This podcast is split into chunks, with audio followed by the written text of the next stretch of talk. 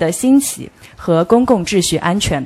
那么接下来我们就把时间留给现场的呃所有的听众朋友们，请有问题的听众朋友们提问。但是大家要注意我们的规则，我们在两两边的这个大屏幕上面，大家可以看到有一个计时，是您提问的倒计时。我们的教授只会回答您提出的一个问题，因为我们希望把更多的时间留给其他的朋友们，所以请您在提问的时候注意您的提问时间。另外，在您提问的开始，请您对自己的嗯。自己的这个工作单位和姓名做一个简单的自我介绍。好，我们开始提问。我们从后区开始，便于我们的话筒传递。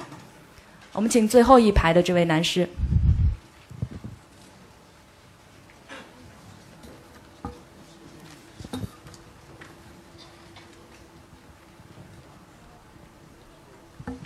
谢谢呃两位教授的精彩演讲。呃，我有一个问题，就关于这次选举。呃，我有几位美国同学。他们在美国，呃，这次投票了，呃，投了川普的票。他们的观点是这样的：，呃，川普如果上台，首先会减税，这个对他们来说是有利的。另外一个，他们觉得如果希拉里继续执政的话，还是以前的政策，不会有任何变化。他们希望看到变化。他们认为美国现在在衰落，如果有一些变化，有可能。美国重新振兴，这是一个美国华人说的话。我不知道两位教授呃怎么呃呃认为他呃他的观点是对的还是错的？好，谢谢。我我自己还是比较认同这个观点。如果克林顿如果呃当总统的话，什么都不会变，因为他是完全是既得利益的一部分，并且美国还会继续衰落。那么。川普、特朗普当选呢，他带来了肯定很大的不确定性，但这种不确定性呢，也是给美国人带来这个变的希望，是吧？变的希望。所以从这一点来说呢，我是觉得也确实是有有风险了，它有风险，但也是给美国人带来一些一些希望。那么你你所说的减税，当然减税，他现在特朗普也在说，对吧？但问题就是说，你一方面要减税。但，但是另一方面，你这个政府啊要运作下去，是吧？所以特朗普的就是你要用的钱哪来，是吧？钱哪来？你减税当然好了，就说你可以减谁的税，是吧？这个这个东西现在不是那么简单的一件事情，是吧？他的他的这个政府减少了，像社会保障各方面的钱就就没法用了，是吧？你怎怎么运作？所以减税不是一个很容易的事情。这美国是很大的一个政治，那么特朗普怎么样的来来来化解这个东西？到现在为止，大家都相信他减税一个期望，但是他怎么样的会做？我觉得还需要一段时间来看一看。这个减税问题，简单说一句啊，减税不是容易做到的。美国已经联邦政府的债务啊，已经相当于 GDP 的总量了，啊，他一年还没等花钱呢。呃，百分之三四十的钱已经要先付债务的利息，付完了才能花钱，所以到年底总是不够的。所以现在是多花军事上的钱，还是多花社会保险的钱，老是在斗。而且这次他上台一批人是国防国防部的这个强硬派，坚决不许他减少减少军费，哎，他又要说在美国搞大规模的基础设施，哪来钱呢？哎，还要减税。还要增加军费，还还要增加基础设施投资，这个这个钱从哪里来？奥巴马当了八年以后，他的联邦债务是又增加了一倍，是这样的，哎，他利滚利啊，这个债务越来越大，所以枪部讲是容易讲的，做是不容易做的。谢谢，我们也请刚刚这位提问的听众来补充一下您的自我介绍的身份，不然您等等一下就会错过您得奖的机会。请把话筒传递给他，给他补充一下他的自我介绍。呃，我是在一个汽车行业，呃，做管理工作。好，谢谢。好，谢谢。我们把呃提问的机会转为到下面的这位，请下面的左侧的这位男士。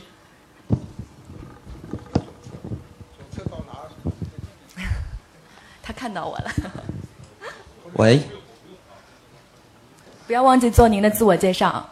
呃，老师你好，我是一名研一的学生，嗯、这个是咱们上海校区那个政治学院的政治学专业的学生。呃，我想问一个，呃，我叫许明，我想问一个一个关于政权合法性的问题。有人说，一个政权的合法性来于它的一个历史性、历史继承；有人说，政权合法性来自于民主，一种人民的授权；有人说，一个政权合法性来自于经济的绩效。如何去评价一个民主？呃，如何去评价一个政体的好坏？基于哪些因素去评价？想问一下老师，你对这个问题有什么看法？谢谢。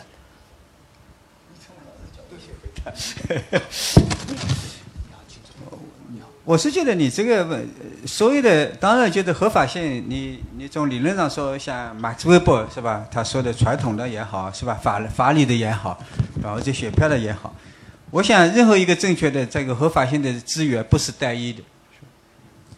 假设的，并且不同的时段也不一样。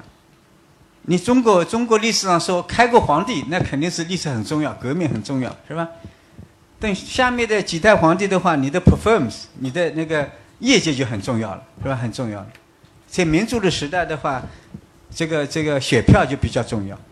在中东国家的话，这就宗教信仰很重要，是吧？所以不是一个单一的，并且每一个正确的合法性，我是觉得需要多种资源，并且不同的时代需要根据时代的不同来调整，对吧？来调整。但是有一条，就是西方所说的，哎，民主仅仅意味着老百姓一人一票，老百人民赋权没问题，但是不是这个人民赋权通过一人一票的赋权，这就是一个很大的，从现在看来是很大的一个一个问号，因为我我发觉啊，在任何的时候，任何的政体，这个经济的业绩实在是太重要。在经济危机的经济好的时候，无论是民主政体还是非民主政体，所有其他政体，大家的生活都很好过。但是经济一发生危机啊，这个民主的、非民主的任何的政体都发生麻烦。所以我就说，这个你刚才所说的业界，实际上是最最重要的。我认为是最最重要的，比人其他地方，比其他的任何资源更重要。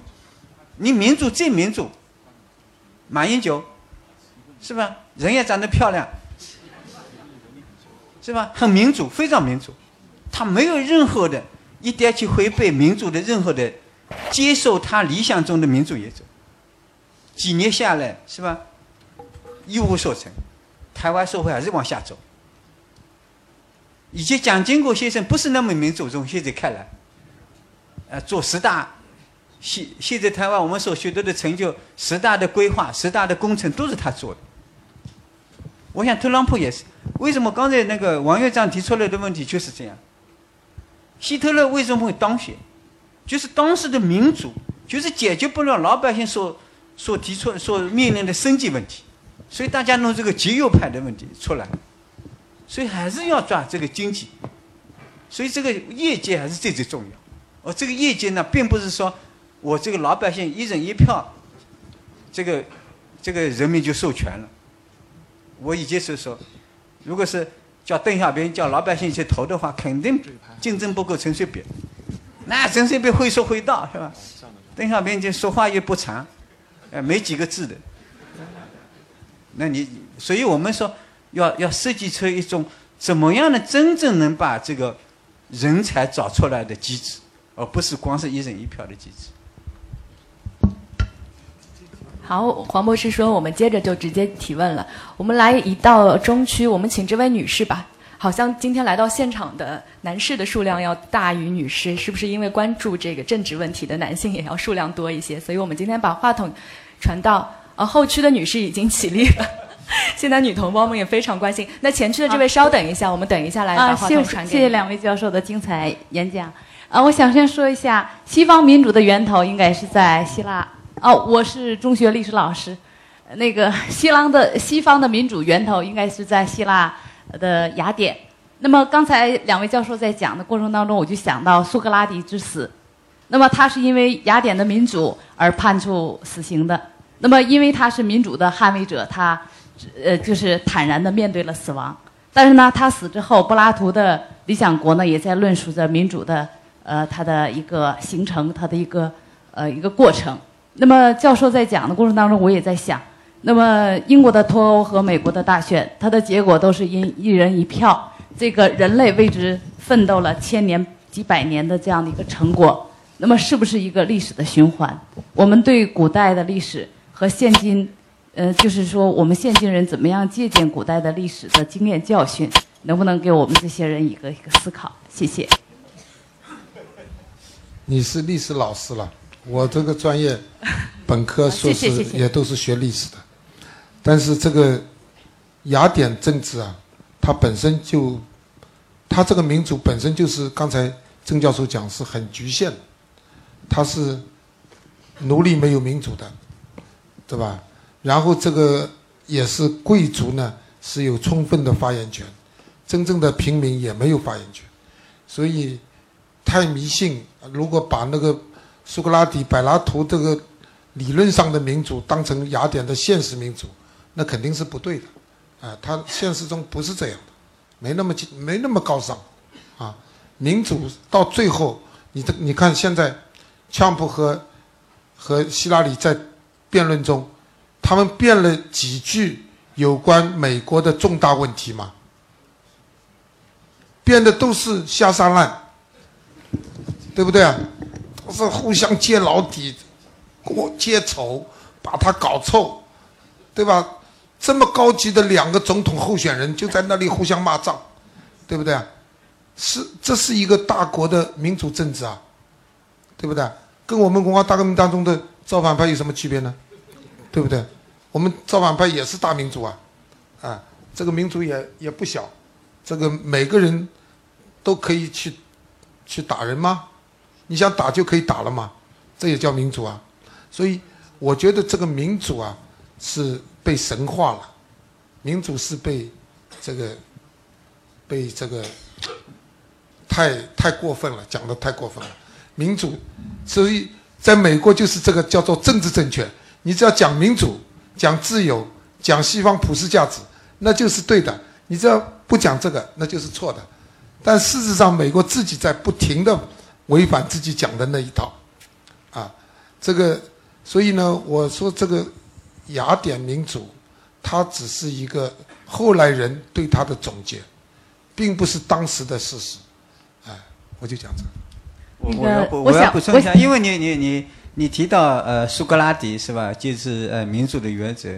那么你提到柏拉图，其实柏拉图已经在探讨，就是说什么样的政体是比较好的，是吧？是最好的。所以他提出哲学哲学皇是吧？哲学皇。那么你你还忘了一另外一个人更重要，亚里士多德。亚里士多德一直总结了古希腊各个城邦不同的政体。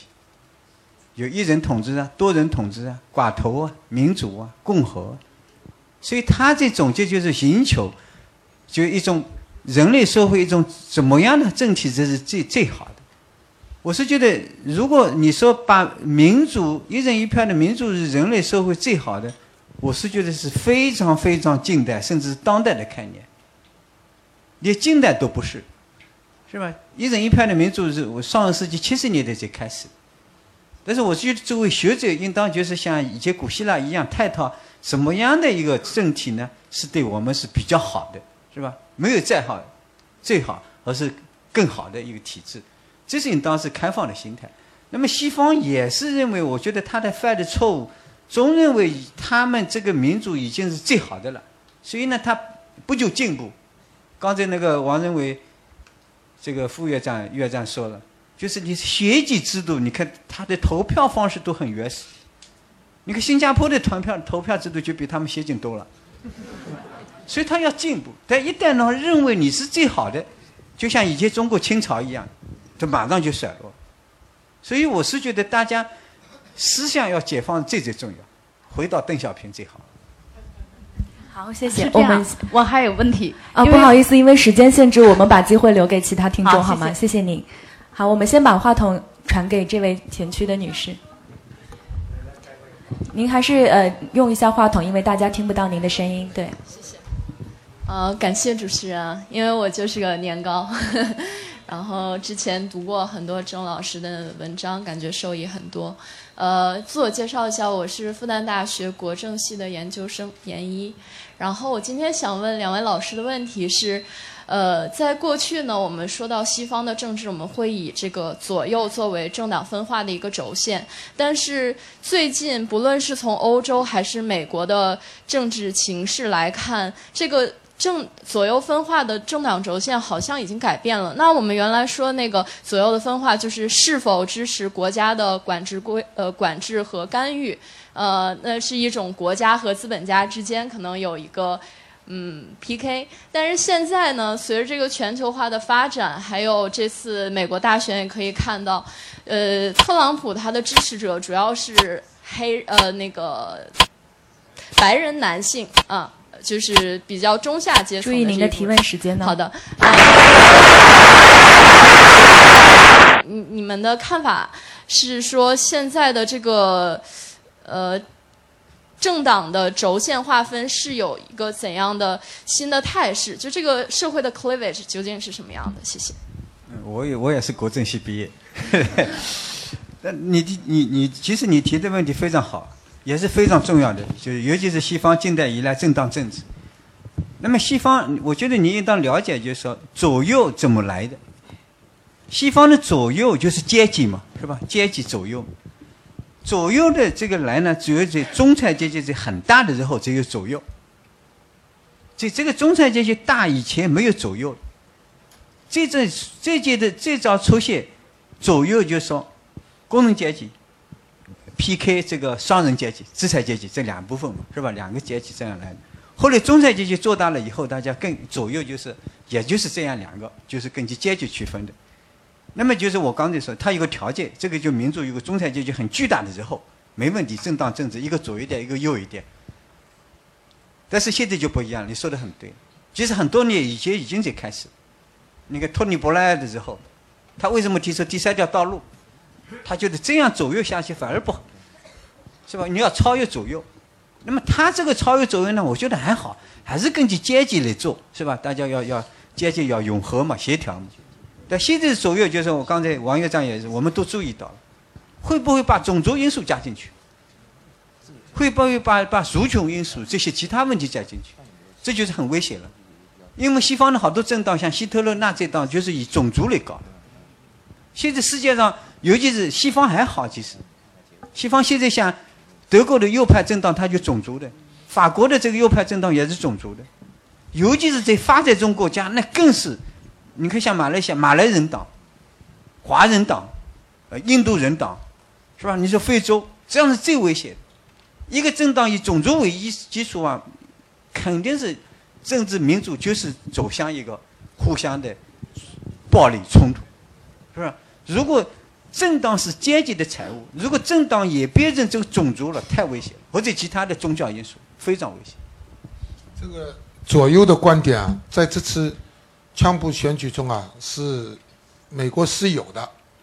其实呢，左的草根、左的下层不满呢，集中体现在这个桑德斯，民主党的桑德斯身上。他认为美国也是，他对现状不满，他的提出的。观点就是穷人太穷，富人太富，财富太多的集中在富人身上，百分之一和百分之九十九的矛盾，这是左的这批反对派。那么右的反对派呢，也是对社会不满，他认为不满的问题是因为其他的国家的移民剥夺了他们的财富，所以要把移民从美国驱赶出去。这是解决现在问题的根源，所以种族主义成了另一种社会力量的集中的表现。那么这这是那么这个右的这个不满的代表就是 Trump，左的代表就桑德斯。但是有意思的是，桑德斯在民主党内就被打掉了。因如果他上台的话，他就先把希拉里打掉。实际上他的力量很大。最后，这个桑德斯打掉以后，桑德斯的那些支持者就不投希拉里，投了乔姆。他是民主党里的反叛，反正你希拉里不代表我们下层，枪不代表下层，哪怕他是用什么种族主义的观点，我也支持他，啊，是这样，这个左右啊，在这里又混淆了，哎，又混淆了，在欧洲的左右又又有奇奇怪了，就是说，你看像那个东欧原来共产党共产党国家，那个还是后来社会民主党还是按照原来共产党的思路走的，被叫成右派，因为他们维系原来的那套东西。而那个反那个当时共产党体系的被叫成左派，这倒过来了，啊，我们认为坚持共产党那条路线的是左派，这个反共产党路线的是右派，他不是，他是维持老体制的叫右派，要反老体制的叫左派，那么所以现在左派右派是非常混淆的，就实际上就是说 radical 的就是左，conservative 的就是右。哎 conservative 不等于是什么右呢？就是说维持现状的就叫右，啊，大概是这样。好，感谢两位，我们接着往前，我们请中前区的这位。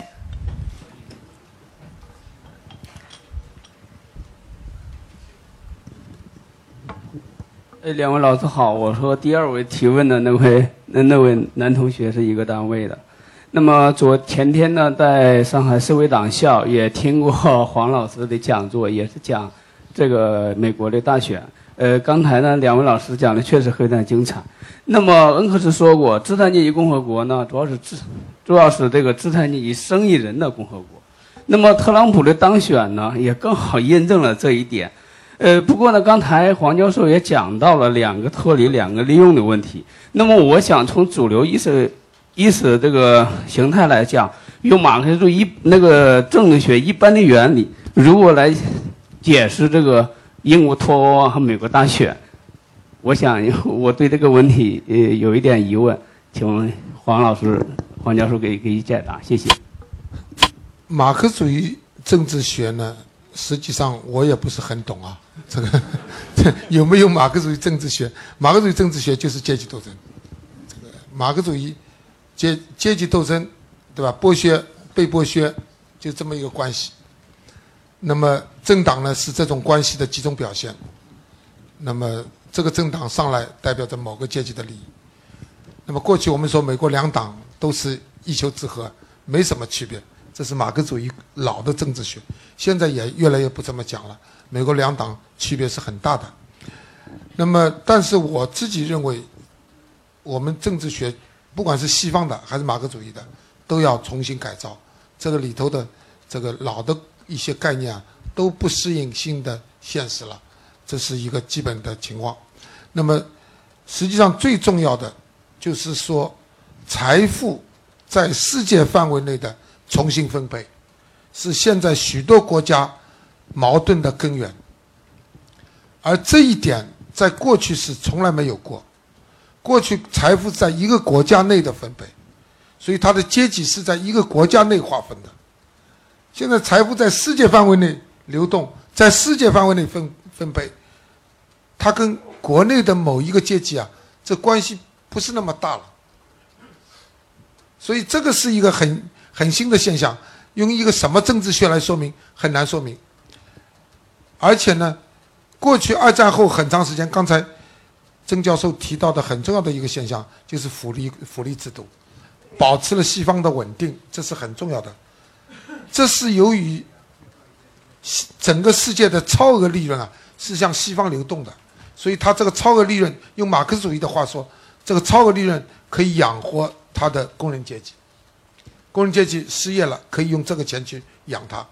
但现在这个超额利润明显的减少了，明显的不流向西方了。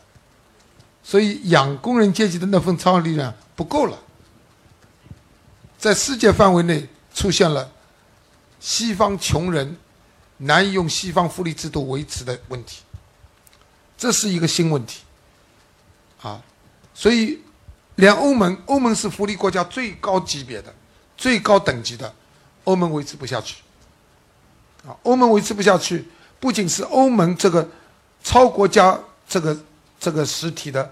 维持不下去，也是福利制度维持不下去，这是一个大问题。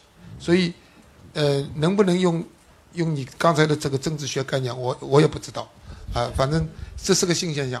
对我，就我补充一一小点吧，就是你你，因为你讲到马克思主义呃呃政治经济学，嗯，我觉得马克思主义这个时代，他他那个时代，那么我觉得马克思主义这个政治学理论还是可以解释的，因为我刚才就说的，马克思主义时代还是这个精英民主，精英民主呢，政治精英跟经济精英基本上同一帮人，是吧？国会里面都是商人，都是资本家。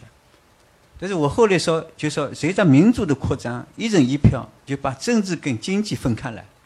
所以马克思以前的国家观就是说，国家就是资产阶级利益的代表。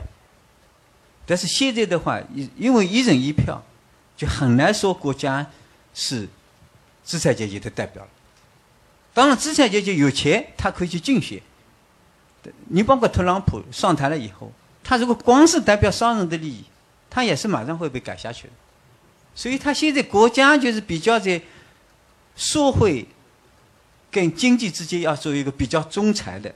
所以后来的大家的文献就是强调国家的自主性嘛，不要完全被资本家所绑架嘛。但问题现在就是说，国家就是太被民意所绑架，就是一人一票所绑架，所以资本要逃离国家了，啊，控制嘛，搞全球化。所以这是个理论的问题，需要很多的观察，但是非常有意思、非常重要的一个问题。好，我们接着往下，请前排的这位女士。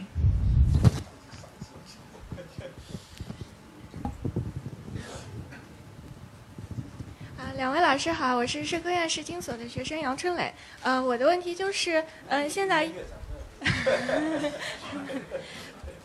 就是现在英国脱欧了，呃，使得欧盟的存废成为问题。美国大选是暴露了美国民主出现了呃问题，然后就是那个中东好像也不太太平。然后中国看起来挺稳定的，但是我们知道现在全球越来越成为一个利益共同体，就是呃因为外部经济不景气，我们看到很多资本外就是外资撤回。然后呢，呃近期那个人民币对美元是贬值的，我们看到内资也有点逃离的趋势。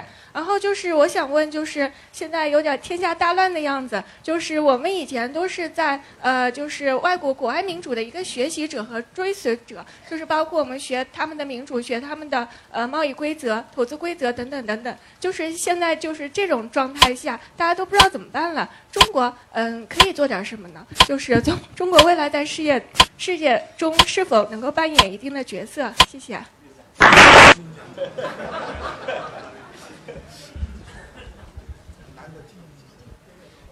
这个命运共同体当然是个理想的状态，是吧？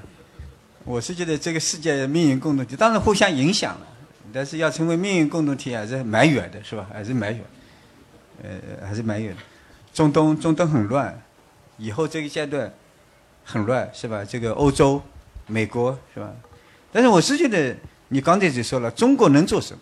就我刚才说了，中国如果弄得好是个机会。刚才王院长也说。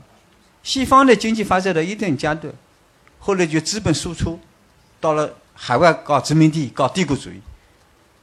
我这我这一直在在看西方的经济史，西方中我们现在是叫所谓的逃逃避中等收入陷阱，西方从中等收入到高收入，这个阶段里面，它的殖民地主义、帝国主义，这个阶段是非常重要的，没有这个阶段是非常难。但是中国现在不能搞殖民地主义，不能搞帝国主义。但确实是西方慢慢慢，就是如果回撤一点的话，中国确实是个机会。我昨天昨天晚上还跟一帮企业家，中国走出去企业家在聊天，包括浙江的、上海的好多企业家在新加坡，他们准备进军印度啊，什么好多国，确实对中国的企业是一个很好的机会。因为西方他现在没有一个没有钱，是吧？这个回撤的话，中国很好的一个机会。怎么样的？中国过过剩的产能，过剩的资本。现在我们说资本外逃，当然里面有资本外逃的其中的一面，但另外一面也是中国企业家确实走出去的一个很好的机会，一直在走出去。所以中国的企业实际上从在我在东南亚，在东南亚的它的经营的不错的，很多都是年轻人。我就看到了，就是说，中国我们在讨论中东中国是如何逃避中东收入陷阱。一方面是国内的再现，是吧？国内经济怎么可持续增长？另一方面，怎么样来打造成这个机会，打造海外的这个经济平台，这是下面我们一步一定要做的。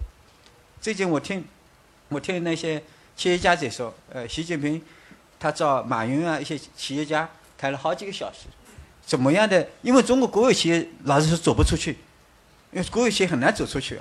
哎，走出去就是人家说你是共产党的国家资本，是吧？但是民营企业可以走出去，是吧？这样做的做得更好一点。我最近也在一围绕着“一带一路”提一些建议，是吧？那么大规模的项目走不出去的，怎么样的化大为小、化整为零走出去？上民营企业来做，民营资本来做。如果做得好，中国成为，就说中不仅仅是逃避中等收入陷阱了，就是要高收入能扮演这个走出去是一个很好的机会。但做不好，就变成纯粹的资本外流，那么对国内、对国际都不好，就看我们这个机会怎么利用的问题。好，谢谢郑教授。我们来关心一下两侧加塞的这些观众，他们有什么样的问题？来，这位男士。感谢两位老师的精彩演讲。呃，我这个不算一个问题，算一个疑问。就刚才郑教授您讲座中呃谈到，就是说，啊，我是自由职业者，我姓周，叫周胜。呃，您刚才提到就是说，呃，对中国你有一个呃想做一个设计方面的想法，就是做一个开放开放的这个一党制。